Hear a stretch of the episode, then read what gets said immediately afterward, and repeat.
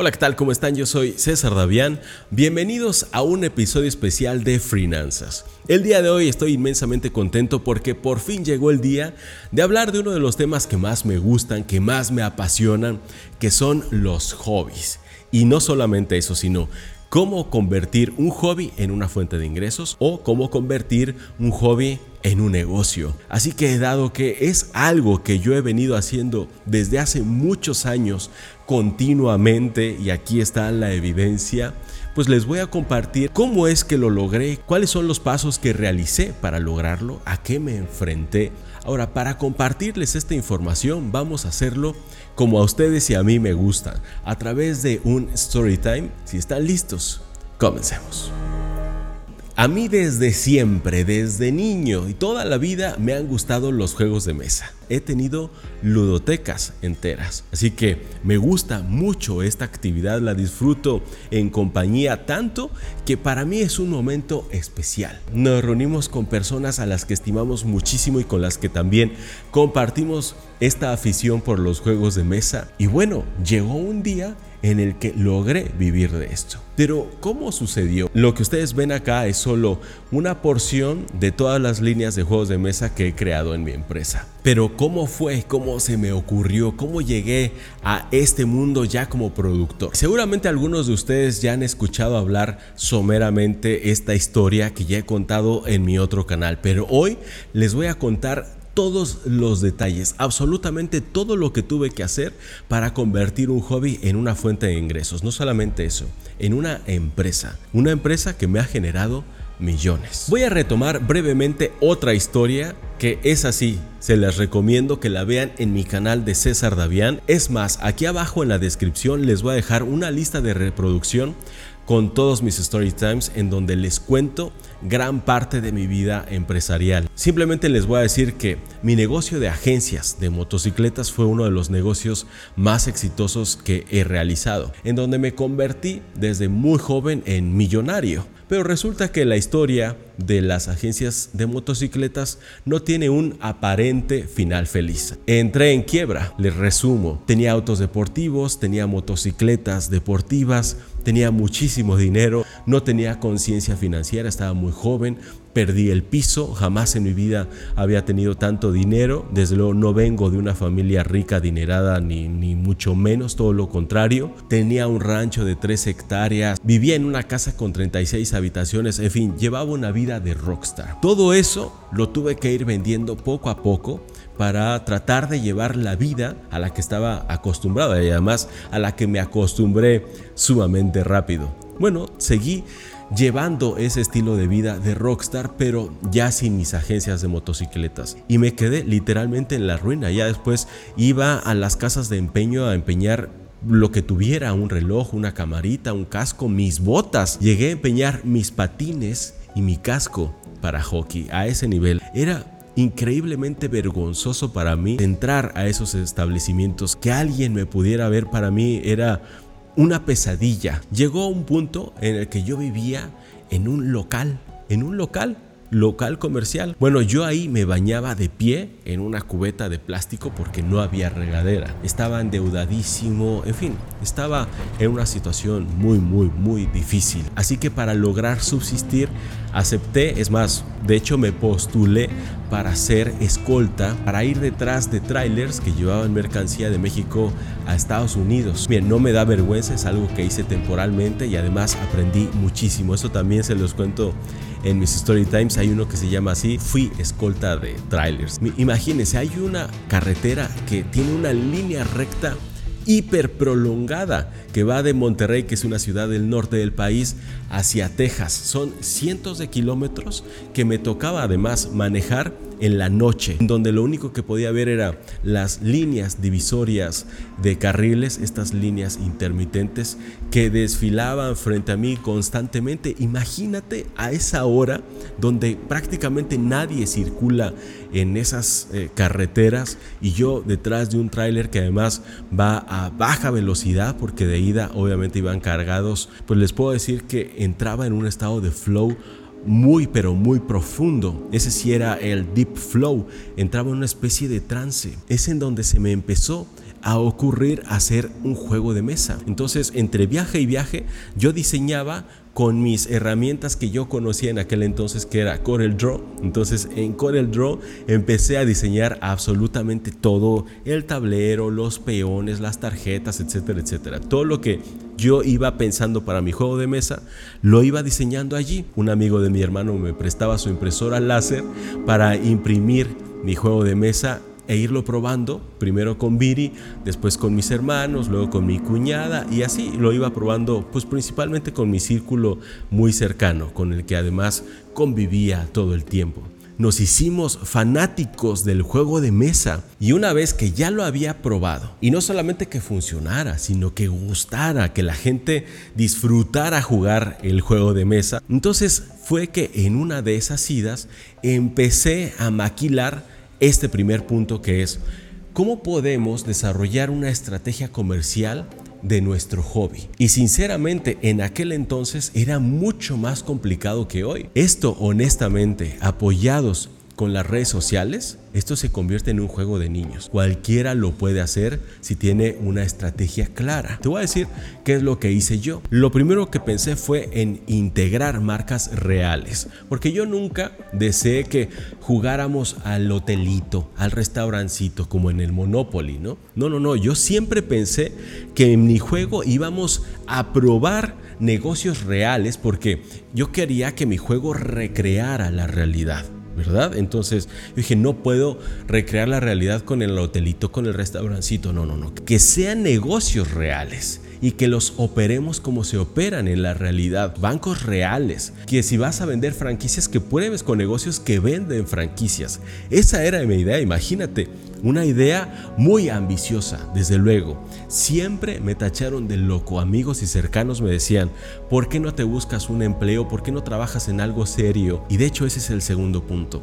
Cuando nosotros tratamos de rentabilizar un hobby, vamos a tener muchos detractores y muchos de ellos van a ser familiares y amigos, nuestro círculo más cercano. Pues miren, lo que ellos veían en su cabeza era a César Davián jugando juegos de mesa día, tarde y noche. Entonces se les hacía que yo estaba perdiendo el tiempo y no solamente eso, sino que les estaba haciendo perder el tiempo a quienes estaban jugando conmigo tanto tiempo todos los días porque nos hicimos fanáticos, ¿verdad? Entonces ver a alguien que está aparentemente perdiendo el tiempo con juegos de mesa, disfrutando a lo grande. No, no, no, o sea, es que eran momentos tan increíbles, disfrutábamos al máximo. O sea, ese era un disfrute no solamente mío, se los digo honestamente, los que jugábamos desde esas primeras versiones, que era un juego de mesa muy rústico, disfrutábamos como niños, pues se les hacía que esa no podía ser una actividad rentable. Es algo muy similar a lo que vemos hoy con los gamers, pero en mi ingenuidad yo siempre lo vi posible. Y eso es algo muy importante y ese es el siguiente punto. Tienes que creértela. Si dudas de ti, si dudas de tu producto, si dudas de lo que estás haciendo, difícilmente vas a convencer a alguien más. Entonces tienes que creértela, tienes que asumirlo como un hecho. Después de crear una estrategia, tienes que iterar. Y lo primero que se me ocurrió a mí como parte de la estrategia fue incluir marcas reales. Pero después dije, ¿cómo puedo lograr que estas marcas entren al juego. Y allí nuevamente familiares, amigos, cercanos, conocidos me decían que las marcas difícilmente me iban a pagar porque yo dije, las marcas me tienen que pagar por estar en mi juego. Cada vez que alguien me tachaba como loco, yo me enfurecía, la, sangre me hervía y entre mí, aunque trataba de no demostrarlo, decía, ah, sí, te lo voy a demostrar, te vas a comer tus palabras, decía yo. Y en uno de esos viajes, se me ocurrió algo muy interesante. Dije, bueno, si las marcas no me van a escuchar como dicen todos, hay alguien que sí me puede escuchar. Porque mientras yo estaba escribiendo mi libro, estaba diseñando mi curso, también empecé a escribir artículos para revistas, para ir creando lo que hoy conocemos como marca personal. Y además requería muy poco tiempo de mí. Yo un artículo lo podía escribir en una hora y media o dos y ya estaba ya tenía hecho mi trabajo del mes porque solamente podía escribir un artículo por mes. Por eso es que empecé a escribir artículos para otras revistas y después ya estaba escribiendo para Entrepreneur, para franquicias y negocios, para Mercados.0, para el mundo del abogado, para visión humana, en fin. Estaba escribiendo para un montón de revistas y eso pues ya me daba un dinerito extra. Es más, después llegué a ser ya columnista con una sección fija para un diario y en la revista Entrepreneur también me asignaron una sección fija que era el consultorio de negocios de la revista Entrepreneur. Entonces me empezó a ir muy bien escribiendo, pero no monetariamente, porque no se gana mucho escribiendo para revistas, pero con eso que yo ganaba seguía desarrollando mi simulador de negocios. Y ese es otro factor clave el tiempo que vas a necesitar no solamente para seguir disfrutando de lo que haces, sino para convertir eso estratégicamente en una fuente de ingresos. Y tienes que ideártelas. Así que lo que yo dije es, a lo mejor las marcas no me van a escuchar ahora porque pues todavía no soy nadie, pero quien sí me puede escuchar es la revista Entrepreneur. Y lo que se me ocurrió fue venderle mi juego a la revista. Dije, ellos tienen anunciantes todo el tiempo. Las marcas que yo quiero colocar en el simulador de negocios, pues son marcas que se anuncian ya en la revista. Así que ellos ya tienen a las marcas. Ellos tienen una imprenta porque imprimen obviamente sus revistas, sus ejemplares. Ellos pueden imprimir además mi juego de mesa, lo tienen todo, tienen la infraestructura, tienen a los clientes, tienen al usuario final, que son los emprendedores que leen la revista, tienen a todos. Entonces, eso fue lo que hice. Toqué las puertas y les dije a la revista Entrepreneur que si compraba mi juego. Estuvimos en muchas reuniones y recuerdo algo muy, muy impactante. Miren, les voy a confesar algo. En las primeras reuniones que yo tuve cuando todavía no ganaba suficiente dinero como para comprarme ropa y zapatos, iba con los zapatos rotos. La suela de mis zapatos estaba rota y qué vergüenza me daba subir las escaleras si alguien iba atrás de mí porque se iba a dar cuenta que yo tenía los zapatos rotos. Aún así, me atrevía y llegaba con toda la seguridad del mundo porque confiaba en lo que había creado. Yo veía a los usuarios cómo disfrutaban. Y allí iba una sesión, otra sesión, otra sesión con directivos, ¿eh? con el director de circulación, con la directora editorial, con la directora comercial, con el director de ventas, toda la mesa directiva reunida escuchándome sobre mi juego de mesa impreso como Domi, raquíticamente, sinceramente tenía un diseño muy pobre, pero lo que ellos eh, veían era lo que yo trataba de hacerles ver, que era el potencial de negocio. Hasta que en la última sesión me hicieron una propuesta formal. Me dijeron que querían los derechos de mi juego por dos años y me ofrecieron una cantidad. Para alguien que apenas tenía para cubrir sus necesidades básicas y comer raquíticamente y tener las suelas rotas de sus zapatos, esa cantidad pudo haber sido un dineral. Sin embargo, la rechacé porque yo sabía que podía ser algo muchísimo más grande. Yo estaba totalmente convencido porque sabía lo que ellos le cobraban a cada anunciante. De ninguna manera considero que ellos estaban haciendo una injusticia conmigo. No, no, no, para nada. Creo que la valoración estaba bien pero el potencial que yo le veía era mucho más grande. Así que dije, voy por mi cuenta. Y casualmente, después de haber publicado mi primer artículo para esa revista, me contactó una empresa para que le diera un curso de ventas porque el artículo, ese primer artículo que publiqué, estaba relacionado a las ventas y negociación.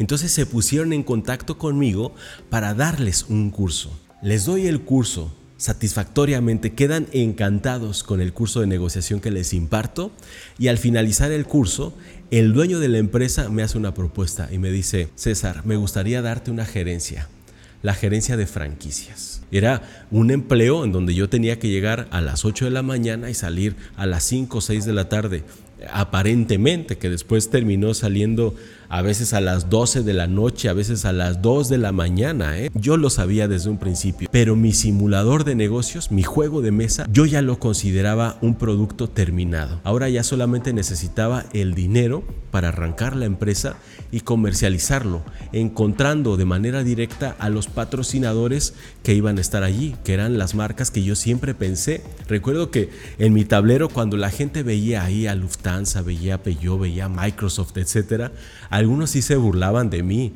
y me decían, ¿por qué no buscas a la panadería de la esquina? ¿Por qué no vas a la farmacia? Empieza en pequeño y después te vas con esas empresotas. Y yo siempre les dije que no, que me tardaba lo mismo en convencer a la de la panadería de la esquina que convencer a Microsoft. Eso es algo que yo siempre aprendí. Era más fácil venderle a los grandotes porque las sumas que nosotros les pedíamos para el simulador de negocios para ellos era insignificante. Decidí aceptar. Acepté y con eso monté mi pequeña empresa. Una empresa que se, obviamente se ubicó en lo que era mi pequeñito departamento donde vivía. Era un departamento de 36 metros cuadrados. Y el empleo se convirtió en una fuente de financiamiento que yo siempre he recomendado. El empleo es una fuente de financiamiento. ¿Por qué no lo vemos así? Algunos critican al empleo pero con tanta hazaña y ven al empleo como si fuera el demonio. Es más, ven a los empleados como, como uno de los autores que menos me ha gustado, que escribió un libro que a muchos les encanta, que es El rinoceronte, que a mí no me gusta en lo absoluto, porque degrada a tal nivel a los que tienen un empleo que los eh, hace ver como vacas y a los emprendedores como rinocerontes. Por eso no me gusta, porque uno mismo puede financiar su propio proyecto antes de lanzarte de lleno a tu hobby y crear una empresa en función de tu hobby para hacerla rentable, primero necesitas tener una fuente de ingresos que soporte el tiempo necesario para que tu hobby se convierta en otra fuente de ingresos. Mientras tengas una fuente de ingresos, puedes delegar y esto es importantísimo. Tienes que aprender a delegar. Si yo no hubiera aprendido a delegar, yo no hubiera podido crear mi empresa de simuladores de negocios mientras estaba en un empleo. Tuve que delegar la operación en su totalidad y nada más me reunía con ellas una vez a la semana, todos los sábados en un restaurante. Y una vez que mi simulador de negocios, que mi empresa de simuladores de negocios empezó recurrentemente, de forma consistente, a darme dinero, entonces sí renuncié a mi empleo. Y el siguiente punto es no desistas. Esto no es tan rápido. Tampoco es sencillo. ¿Sabes qué es lo que tuvimos que hacer? Para encontrar solamente 20 marcas que nos apoyaran, tuvieron que ver a 400. No es una cifra inventada. Esta es una cifra real. Tuvieron que ver a 400 marcas en un año, de las cuales 380 marcas nos dijeron que no. ¿Sabes qué significa esto? Significa aguantar que te digan una y otra vez que no, que no quieren, que no les gusta, que no les atrae, que no les interesa. Y por eso es que tenemos que desarrollar una tolerancia a la frustración, pero impecable. Y además tenemos que amar la incertidumbre. Si no eres capaz de ninguna de estas dos, entonces esto no es para ti. Amar la incertidumbre no significa ser arriesgado a lo imbécil. Nunca supimos si esto lo íbamos a lograr en un mes, en un año o en dos. No teníamos la certeza de nada, pero sí teníamos un objetivo trazado que era lograr nuestra primera edición y la logramos al cabo de un año. ¿Y sabes qué es lo que pasó? Que en un año y medio, nuestra primera edición nos hizo millonarios. Vamos a llegar al último punto. Tienes que encontrar un océano azul. Debes encontrar un diferenciador importante. No porque ames lo que haces el dinero llegará. No es cierto. Necesitas una estrategia comercial. Necesitas una estrategia de marketing bien establecida, bien desarrollada, que sea a prueba de fuego. Y por último, crear una comunidad. Si eres consistente, si no te rindes rápidamente, pruebas, fracasas, mejoras y no desistes y no te rindes, vas a ver que en algún punto vas a estar viviendo uno de tus sueños más grandes y además más satisfactorios. Cualquier hobby se puede convertir en una fuente de ingresos importante si estás dispuesto a que te digan 380 veces que no, si estás dispuesto a que tus amigos y la gente que más amas y que más te quiere te diga que mejor te vayas por caminos más seguros, que cómo puedes vivir divirtiéndote y jugando, bueno, si estás dispuesto a soportar todo eso, entonces esto puede ser para ti.